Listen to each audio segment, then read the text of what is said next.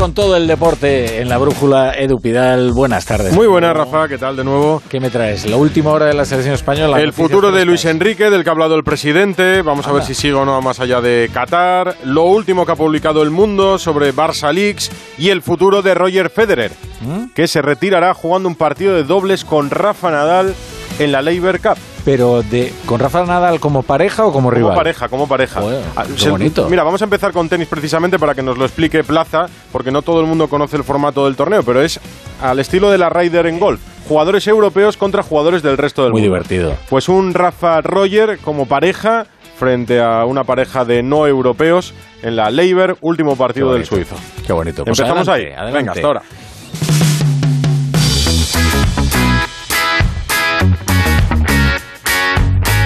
La brújula de Radio Estadio. Edu Pidal. Pues antes del fútbol, como le decía a la torre, una noticia histórica en tenis. Ya sabemos cuál será el último partido en la carrera de Roger Federer. Un dobles con Nadal en esa Labour Cup. Rafa Plaza, muy buenas. Hola Pidal, muy buenas. Lo sabemos todos. Sabemos que va a ser mañana sobre las nueve y media hora española.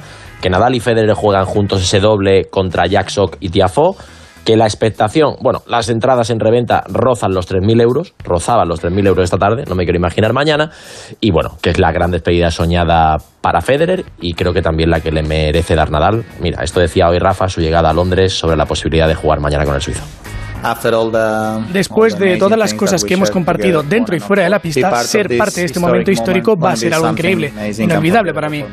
Por supuesto que estar en la pista teniendo a Roger a mi lado una vez más es algo raro, por lo que me siento muy afortunado, así que estoy muy feliz y espero que juntos podamos crear un buen momento y tal vez ganar el partido. Hoy, Edu, ha habido un entrenamiento histórico, Nadal y Federer contra Murray y Djokovic, 15.000 personas lo han visto, lo de mañana, bueno, es desde luego para no perdérselo porque es la retirada del más grande o de uno de los más grandes de todos los tiempos. Así que mañana todos pendientes de ese dobles Nadal Federer, el último baile de Roger en el O2 Arena de Londres. Mañana te pregunto, Rafa, Rafa Plaza, que por cierto ha escrito un libro precisamente sobre esa rivalidad entre Federer y Rafa Plaza. Me apetecía hablar con tenis porque Roger nos ha acompañado las últimas dos décadas a todos los que nos gusta el deporte. Pero vamos ya al fútbol, a la ciudad del fútbol, donde está concentrada la selección española para los dos partidos que tiene ante Suiza y Portugal estos días. Fernando Burgos, hoy ha hablado Rubiales sobre el futuro de Luis Enrique y ha dicho algo nuevo. Muy buenas. Hola, ¿qué tal? Muy buenas. No, no ha dicho nada nuevo. Hacía tiempo que no escuchábamos al presidente de la Real Federación Española de Fútbol, desde el mes de junio, desde la última ventana. Tampoco Luis Enrique se pronunció en la rueda de prensa de la convocatoria de esta ventana de septiembre, la última antes del Mundial, el pasado viernes, y hoy en un acto publicitario se le ha preguntado al presidente si había alguna novedad, si Luis Enrique iba a continuar después del Mundial. Y no, no ha habido más luz a este asunto y habrá que esperar a que termine el Mundial, ojalá siendo campeones del mundo para saber el futuro del seleccionador hace muchos meses el director técnico, el míster y, yo, y decidimos entre todos esperar después del Mundial. No ha cambiado nada, seguimos en esa situación y, desde luego lo que sí que estamos muy contentos con el trabajo que está haciendo, con el sello de la selección. En la última Recopa hemos notado nosotros también a cada ciudad que vamos el apoyo de la gente, que se han enganchado y sobre todo pues lo que queríamos cuando llegamos, tratar de estar a la altura de las 3, 4, 5 grandes selecciones. Enrique Ortego, ¿crees que Luis Enrique debería seguir hasta al menos la Nations League el próximo verano o que su futuro tiene que estar condicionado por el papel que pueda tener España en Qatar? Hola, Quique. Hola Edu, buenas tardes. Yo creo que después de un ciclo largo, más o menos, el que ha tenido Luis Enrique, con la interrupción que tuvo desgraciadamente por un tema familiar, yo creo que no está mal esperar a cómo queda el Mundial. Es decir, es una selección ahora mismo en la que el líder absoluto es Luis Enrique que yo creo que el seleccionador hace bien en esperar a ver los resultados porque si la cosa va mal sería una losa para, la, para él mismo y para la propia federación mantenerse en el cargo. O sea que a mí ese delay hasta después del Mundial por una vez y sin que sea presente me parece bien por el caso tan concreto de que Luis Enrique no es un seleccionador al uso.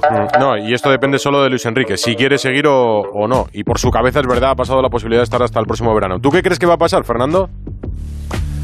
Yo sigo insistiendo que esta situación no deja de ser anómala, extraña, porque es la primera vez que un seleccionador clasifica a una selección para un gran campeonato, bien una Eurocopa, bien un Mundial, y no está renovado. pasara lo que pasara en esa Eurocopa o en ese Mundial. Creo que las cartas están boca arriba, la federación ha sondeado a entrenadores, ha sondeado a entrenadores, de hecho, ayer el diario Marca publicaba que la federación, por si acaso, hombre, por si acaso, estaba pensando en el seleccionador sub-21 Luis de la Fuente para sustituir a Luis Enrique. Hombre, lo que ya me parecería cachondeo es que España, ojalá, se clasifique para la Final Four de esta UEFA National League en su tercera edición el próximo junio del 2023 y Luis Enrique esté solo para esa fase final. No lo entendería. Yo creo que si Luis Enrique no quiere continuar, pase lo que pase en el próximo Mundial, lo que hay que buscar es un nuevo seleccionador que empiece a trabajar ya desde el 1 de enero. Yo me reafirmo, creo que Luis Enrique está más fuera que dentro de la selección española de fútbol. Mañana escucharemos a Luis Enrique y a Busquets. ¿Hoy ha hablado el Panda? Hoy ha hablado el Panda, sí, porque el seleccionador ha abierto el casting de los nueves. Ya sabe que estaban Morata, Gerard Moreno, Rodrigo Moreno, estaba Raúl de Tomás, estos tres últimos no están por diferentes circunstancias, los dos Morenos por lesión, Raúl de Tomás porque no va a poder competir hasta enero, también incluso estaba Ansu Fati. Bueno, pues ha debutado en esta concentración como jugador de la selección absoluta Borja Iglesias, que yo creo que el sábado va a jugar sus primeros minutos como internacional absoluto y como internacional porque nunca jugó en categorías inferiores. Y vuelve a Zaragoza, donde la temporada 17-18 se hizo un hombre, se hizo profesional. Marcó 22 goles en segunda en 41 partidos. Le fichó el español en primera la temporada siguiente hizo 17 en 37 partidos, que son dos cifras extraordinarias, y lleva cuatro temporadas ya en el Betis con, con esta. Y claro, a ver, es muy importante lo que haga en su equipo, pero para Luis Enrique también se ha demostrado que es muy importante lo que se haga en la selección y en los partidos que juegues. Aún así, Borja Iglesias no siente que estos dos partidos sean un examen definitivo para él. No, no me siento examinado. Creo que es una oportunidad de, de, mostrar de cerca pues las cosas que puedo hacer, de, intentar aportar al grupo pues eh, lo mío y la verdad es que cuando me he presentado a exámenes importantes estaba bastante más nervioso, aquí estoy disfrutándolo y estoy, estoy contento. Pues mañana Borja Iglesias junto al resto de internacionales más 24 van a viajar en avión hasta Zaragoza al mediodía por la tarde, seis y cuarto, ruedas de prensa de Sergio Busquets, el capitán, camino de su partido 138, está en el top 3 por detrás de Iker y de Sergio Ramos, también Luis Enrique a las 7 entrenamiento en la Romareda, hace 19 años y 3 meses que España no juega en este estadio, en la Romareda, desde el 7 de junio del 2023. Por cierto, información de servicio. Estaban agotadas todas las entradas para el próximo sábado. Va a haber una entrada superior a los 33.000 espectadores. Pues mañana a las 11 va a salir a la venta un cupo reducido de entradas de las que disponía la Federación Suiza de Fútbol que han quedado liberadas. Creo que en torno a 200 entradas. Las entradas van entre 27 euros que están agotadas y las 72 que son las más caras. Esta noche más sobre la roja. Gracias, Fernando. De nada, hasta mañana. Ahora Barcelona con el caso Barça Leaks. Vuelven las clases de pilates, los fines en la ciudad. La rutina no está tan mal cuando tienes tranquilidad. Y más con la alarma de Movistar Prosegur, porque te avisan en menos de 29 segundos. Y si fuese necesario, llaman por ti a la policía. Contrátala con esta superoferta de 9,90 euros al mes hasta 2023. Promoción de unidades limitadas. Consulta condiciones en movistarproseguralarmas.com o llama al 900 200 730. Toma Energisil Vigor. Energisil con maca contribuye a estimular el deseo sexual. Recuerda, energía masculina, Energisil Vigor. Dos cositas. La primera, con los tiempos que corren no nos das facilidades de pago. La segunda, nosotros nos vamos a la mutua. Vente a la mutua, paga en tres meses sin intereses y además te bajamos el precio de tu seguro, sea cual sea. Llama al 91 555 5555. 91 555 5555. Por esta y muchas cosas más, vente a la mutua. Condiciones en mutua.es. Te mereces ser feliz, no un matrimonio fingido. Piensa cómo traer de vuelta a tu marido. Llega el desenlace. Ven a ver lo mucho que ha mejorado tu hijo. No puedo volver a casa. Lo más visto de la noche del miércoles. Su madre ya no está. ¿Quieres que crezca también sin su padre? La esposa. El desenlace. Hoy a las 11 menos cuarto de la noche en Antena 3. Ya disponible en A3 Player Premium. Entonces dices que estos sensores detectan si alguien intenta entrar. Claro. Y cubren todas las puertas y ventanas. Así que tranquilo, su despacho y todas las cosas que le importan también están protegidas. Si alguien intentara entrar, podemos verificarlo con las imágenes al momento. Y si detectamos un problema real, avisamos nosotros mismos a la policía. Protege tu hogar frente a robos y ocupaciones con la alarma de Securitas Direct. Llama ahora al 900-272-272. Este sábado será diferente. Muy buenas tardes. Entretenido, sorprendente, lleno de diversión y actualidad. Este sábado te vas a divertir. Aruseros Weekend. Este sábado a las 3 y media de la tarde en La Sexta. Tu móvil es únicamente tuyo. Compartir lo que tú quieres es libertad. Compartir lo que la otra persona te ordena es sumisión. El control también puede ser violencia de género y nunca llega de repente. A3 Media Televisión, la televisión de un gran país. Antena 3 Noticias y Fundación Mutua Madrileña. Contra el maltrato, tolerancia cero. La brújula de Radio Estadio. Edu Pidal. Caso Barça Leaks, el mundo habla hoy de un informe sobre Piqué, antes habló de Messi y mañana tengo entendido que habla sobre la fuga de Neymar. Alfredo Martínez, Barcelona, buenas tardes.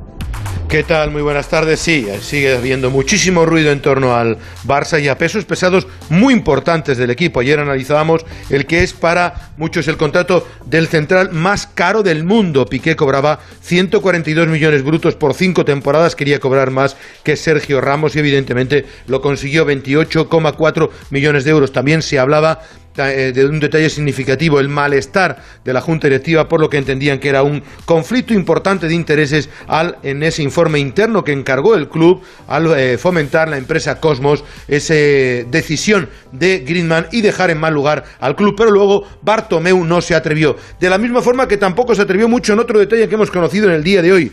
Los responsables de los palcos VIP alertaron en el Camp Nou que dos jugadores en el año 2020, Gerard Piqué y Jordi Alba, debían dinero. 134.900 euros, eh, Gerard Piqué 69.000, Jordi Alba. Tuvieron que perseguirle junto a otros morosos para que cobraran. Al final hubo un acuerdo con ambas partes, se rebajó el pago, 86.000 hizo Piqué y 57.000 eh, Jordi Alba. Pero en el club intentaron no apretarles demasiado para no entorpecer la renovación de los jugadores. Esteban Urrizquieta es el subdirector del Mundo, jefe de investigación del diario y el responsable de estas informaciones. Hola Esteban, buenas tardes.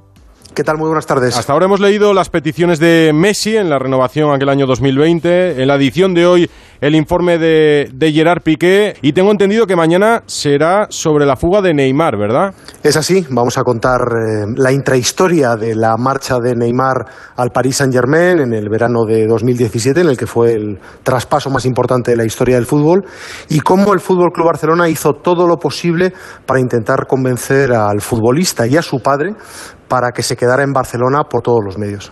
Tú que has tenido acceso a toda la información, ¿qué te parece lo más importante, lo más llamativo? A mí, por ejemplo, me llama la atención que Messi intentara cobrar eh, con intereses del 3% la rebaja en la pandemia o que Bartomeu no sancionase a Piqué con ese informe encima de su mesa. Hay un denominador común que es la avaricia, la codicia llevada al extremo de las grandes estrellas del Fútbol Club Barcelona, con Lionel Messi a la cabeza, por supuesto. Lo más llamativo son las exigencias de un jugador que cobraba 75 millones netos al año. Nunca antes un deportista en el mundo había ganado eso como, como salario y a pesar de, sus condiciones económicas, bueno, pues eh, llegó a imponer incluso durante la pandemia al Fútbol Club Barcelona un interés del 3,75 75% por diferirse los pagos, por aplazarse el cobro de la nómina, tal y como le suplicaba el, el Fútbol Club Barcelona. Yo nunca hubiera imaginado a una persona de la talla mundial de Messi, con su potencial económico, rebajarse hasta ese punto. Mm. Hemos leído sobre Messi, sobre Piqué, sobre Neymar. Eh, seguramente sobre Ansu Fati va a haber muchos más nombres relacionados con el Fútbol Club Barcelona. Nos vamos a centrar en las grandes estrellas, es decir, tenemos una cantidad ingente de información, pero nos vamos a centrar, vamos a hacer un, serial que en principio va a terminar esta semana, centrándonos en los grandes jugadores, en sus eh, grandes contratos, en los negocios que han intentado hacer con el Fútbol Club Barcelona y, como te he dicho antes, con ese denominador común de la avaricia llevada al extremo, ¿no? Eh, eh, jugadores que, que, tienen los mejores salarios del mundo en sus posiciones y que a pesar de eso pues quieren engordar su patrimonio todavía más, montando empresas, involucrando al Fútbol Club Barcelona en sus propios negocios y discutiendo con, con el club incluso el pago de palcos VIPs. Es decir, eh, hemos publicado cómo Jordi Alba y Piqué pues no pagaban sus palcos VIPs y cómo el club les tenía que perseguir literalmente para que pagaran eh, bueno, pues unas instalaciones que les costaban unos 100.000 euros al año, que para estos futbolistas pues son cantidades perfectamente asumibles. Cuando se dice desde Barcelona que esto viene directamente desde Madrid para hacer daño al Barça. Eso es ciencia ficción, es que eso es, eh, forma parte de, un mundo paralelo. Es decir, en el periódico hemos publicado, como bien has dicho, informaciones comprometidas de todas o prácticamente todas las grandes estrellas del fútbol que han pasado por la Liga Española. Eh, el Football Leaks, la gran investigación sobre los delitos fiscales de, las grandes figuras de la Liga Española, la publicó El Mundo con Cristiano Ronaldo como principal protagonista. Y eso le supuso eh, bueno, pues una crisis eh, interna en el Real Madrid porque Cristiano exigió al Club Blanco que le pagara las deudas con Hacienda y demás. Y ahí se nos recriminó también un intento de desestabilizar al Club Blanco. Bueno, simple y llanamente teníamos información, era relevante y la publicamos. Esteban Urristieta, muchísimas gracias. Gracias a vosotros. Esta noche más sobre Barça Leaks en Radio Estadio Noche. Hoy, Alfredo, hemos escuchado también a Quique Setién. Yo hacía tiempo que no lo escuchaba sí. en Movistar. Sí, ya sabes que Piqué está en el centro de todas las miradas. Piqué que hoy ha vuelto al trabajo. Habían tenido descanso los hombres de Xavi hasta hoy. Han vuelto siete futbolistas, entre ellos Gerard Piqué, que ha venido en coche. Eso sí, hubo un día que, que Quique Setién cuenta cómo llegó al entrenamiento. ¿Te acuerdas de un partido que Piqué bajó en bicicleta al vestuario? Aquel día me pasan el vídeo antes de empezar el partido y aquel día teníamos dos centrales. Entonces, claro, tú puedes tomar la opción de decir, pues no juega, no le pongo. Pero tenía dos centrales y encima que el partido fue el mejor. Entonces, ¿tú qué haces? Setién y su principio de autoridad. Por cierto, Setién también dijo que sobre Messi prefería no hablar. Hoy Pablo Torre ha llegado a un acuerdo con el club para jugar con el filial este fin de semana frente al Murcia, pero seguirá en dinámica del primer equipo. Ah, por cierto, Dembélé no será hoy titular con Francia, pero eso sí, cuando le han preguntado si prefiere ganar el Mundial con Francia o la Champions con el Barça, ha dicho hace siete años que el Barça no gana la Champions. Ahí es nada el mosquito lo que está cambiando. Oye, Alfredo, tú que narras a la selección y conoces bien a Luis Enrique, ¿crees que el final del entrenador será Qatar? Yo creo que puede llegar a la Nations League y acabar ahí. Bueno, pues es una opción. El próximo mes de junio. Gracias, Alfredo. Hasta luego. Son las 9 menos 10, las 8 menos 10 en Canarias.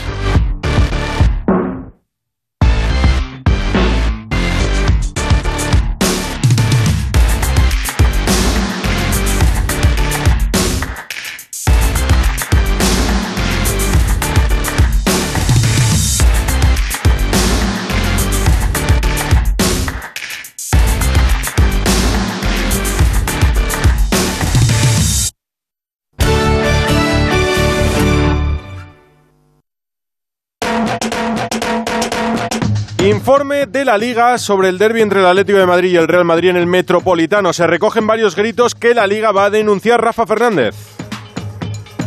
¿Qué tal, Edu? Es evidente que los lamentables acontecimientos que se vivieron especialmente en los aledaños del Metropolitano con cánticos vergonzosos que no tengo intención de reproducir aquí no podían ser pasados por alto. Hoy se ha sumado la Liga con su habitual escrito de denuncia. Esta vez en exclusiva el derby madrileño lo ha copado, elevándolo a la Comisión Antiviolencia y al Comité de Competición, mientras la Comisión Estatal contra la Violencia también ha expresado su firme condena ante los deplorables manifestaciones racistas e intolerantes dirigidas a Vinicius e instan a los clubes a que colaboren en la identificación de estos sujetos, algo que ya están haciendo. Por cierto, Edu, que anoten los oyentes de bien este correo electrónico viveelfutbol@laliga.es. Ahí pueden colaborar con sus denuncias para erradicar estos comportamientos indeseables. Lo repito, viveelfutbol@laliga.es. Apuntado, gracias Rafa. En el Real Madrid Alberto Pereiro ya han cerrado el nuevo contrato por la camiseta. Hola Edu, ¿qué tal? Muy buenas. Eh, bueno, pues hay que. Eh, pues esto es renovarse y morir. Y, y, además más que nunca, porque El Madrid tenía en mente renovar una serie de contratos, ya lo ha hecho con el de automoción y con la marca que vista el equipo, y tenía que eh, ampliar unos años hasta 2025 el acuerdo con la camiseta y cambiar un poquito los términos que tenía con el anterior. Y la verdad es que las condiciones son una auténtica maravilla para el club. Son 280 millones de euros netos en cuatro años, lo que es lo mismo 70 eh, fijos más entre 7 y 10 en función de los resultados del equipo en Liga de Campeones y en Liga, lo que te proporciona una seguridad, un colchón que eh, pues igual te obliga a no tener que eh, vender a alguno de tus futbolistas como ha tenido que hacer este verano con el caso de Carlos Enrique Casemiro última hora, por muy buena que fuera la venta por el, el, montante económico. Pero ya te digo, 70 más hasta 10 incluso por temporada, 280 total, el nuevo contrato hasta 2025 del Madrid con Fly Emirates para el patrocinio de su camiseta. ¿Y en lo deportivo? Bueno, en cuanto a lo deportivo, evidentemente pendientes de eh, los 15 que tiene fuera, eh, con la eh, sensación de que hoy hay que poner ojos en tres partidos, el de Bélgica, el de Croacia y el de Francia, para que no salga ninguno de los del el, Madrid magullados en ese sentido. Mañana pendientes también de lo que pueda pasar en París en ese partido de Brasil y ya para el fin de semana con los que juegan con la selección española, Marco Asensio y Dani Carvajal. Y nada, en cuanto a novedades no hay muchas, siguen Benzema y Lucas eh, al margen de sus compañeros, pero con la certeza absoluta de que estarán en la próxima jornada de Liga, la séptima, en el Bernabéu, un domingo 9 de la noche de frente al Club Atlético Sasuna. Alejandro Mori en el Atlético de Madrid, Savic ya tiene la alta médica y va a volver después del parón, entiendo, Jano. Hola Edu, ¿qué tal? Sí, es una buena noticia, recuperado de su lesión muscular que se produjo en la segunda jornada ante el Villarreal. Ya tiene la alta médica, como comentas, después de perderse seis partidos. Ha entrenado con el grupo, con Felipe, Rinildo, Hermoso, Condovia y Saúl. La próxima semana se espera que también reciban la alta médica Lemar y Jiménez por lo que Simeone podría contar con sus centrales titulares y el centrocampista francés para el partido ante el Sevilla en el Sánchez Pizjuán. Veremos si puede hacerlo y si eso hace que el cambie de posición y juegue donde a él le gustaría jugar, en el centro del campo.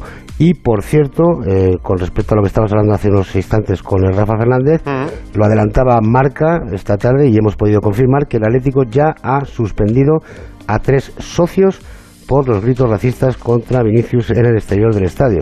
Se va a seguir investigando y proseguir con las suspensiones. Pues bien el Atlético. Gracias, Jano. Valencia. Hasta luego. Gatuso regresa tras la reunión con Lin, Eduardo Esteve. Hola Edu, buenas tardes. Gennaro Gatuso ya está en Valencia. De hecho, esta misma tarde ha trabajado con el equipo en la ciudad deportiva de Paterna. A su llegada al aeropuerto de Manises y a preguntas de Onda Cero, no ha querido comentar nada sobre esa reunión con Peter Lim. Te molestamos un minuto, mister. ¿Qué tal la, reunión con Peter Lim? Todo bien. ¿Todo bien? ¿Me has visto ilusionado? Todo bien, muy dicho todo bien. ¿Habéis podido hablar de las renovaciones o del mercado de invierno? Todo bien, no hemos hablado hablamos después. ¿Todo bien es que él está contento con cómo va el equipo? Sí. Todo bien y de ahí no había forma de sacar a Gennaro Gattuso. En cualquier caso, la reunión fue muy positiva. Se busca una figura de director de fútbol, además de reforzar la posición del secretario técnico Miguel Ángel Corona. Condena a David Silva por una trifulca en los carnavales de Maspalomas y Andy Hernández. ¿Qué tal? Buenas tardes. Una trifulca el pasado 19 de junio, durante el carnaval de Maspalomas, en el sur de Gran Canaria. Tres hombres, entre ellos David Silva y su hermano Fernando Antonio Jiménez, envueltos en una pelea cerca del campo de fútbol de San Bartolomé de Tirajana. Según la sentencia, Silva, en el forcejeo, habría provocado daños en las cervicales, las rodillas, la mano y el codo izquierdo de una mujer. Los tres acusados han reconocido los hechos. Silva ha sido condenado a pagar una multa de 1.080 euros por delito leve de lesiones, así como una indemnización de 520 euros a la agredida. Más noticias sobre fútbol este jueves 22 de septiembre, Andrés Aránguez. ¿Qué tal, Edu? Te cuento que este año tampoco habrá reparto de dividendos entre los accionistas del Sevilla, ya que vuelve a haber déficit en el balance del curso anterior, en este caso inferior a los 20 millones de euros, y las pérdidas en los dos últimos ejercicios alcanzarían ya los 60 millones. En el Betis se ha dado a conocer una bonita iniciativa y es que pretenden que el partido ante el Valladolid de la jornada 22 de Liga, que tendrá lugar en febrero de 2023, sea el partido más inclusivo del mundo. Una iniciativa que pretende reunir aficionados de todo el planeta con diversidad funcional para visibilizar y reivindicar que todas las personas puedan disfrutar por igual de un partido de fútbol. Y en el Athletic de Bilbao, hoy Miquel Vesga se ha incorporado al grupo superando su lesión muscular.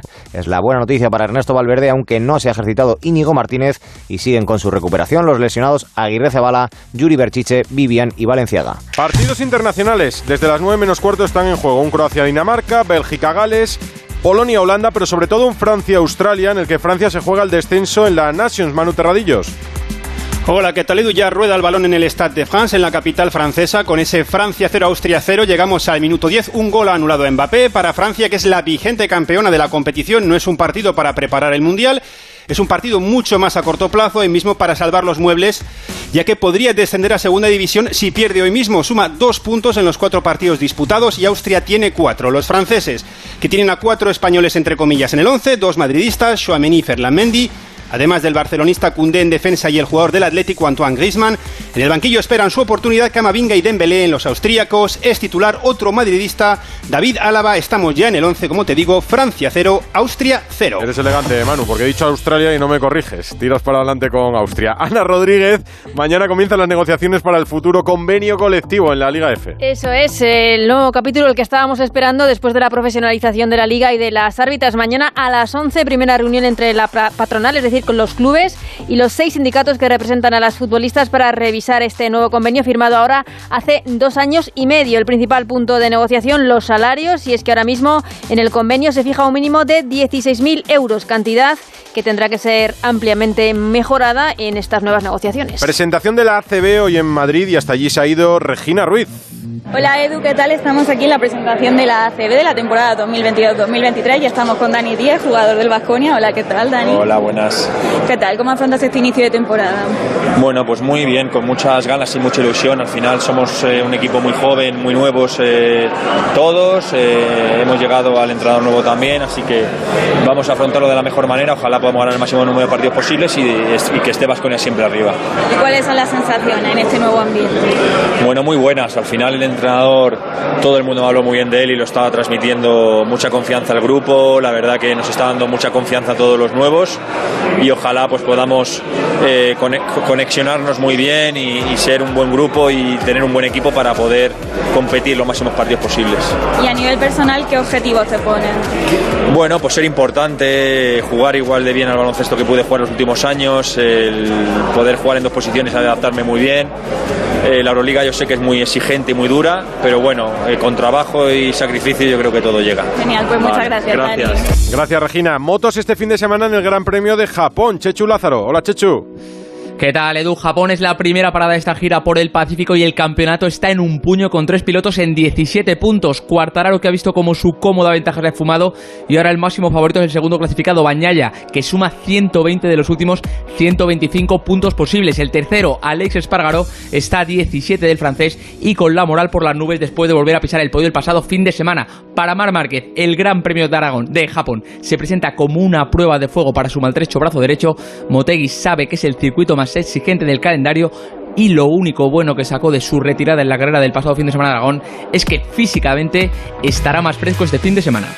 Bien, físicamente me he, recuperado, me he recuperado bastante bien, sobre todo porque el domingo no corrí. Y eso pues me levanté el lunes eh, bastante bien porque Márquez no en Japón. ¿Y qué nos dejamos? Jorge Montoro. Buenas, Edu. Pues en béisbol ayer España cayó ante República Checa en el partido decisivo de los clasificatorios para el Mundial Clásico de 2023. La selección española solo ha conseguido la clasificación una vez en la historia y fue en 2003, eh, 2013. Perdón.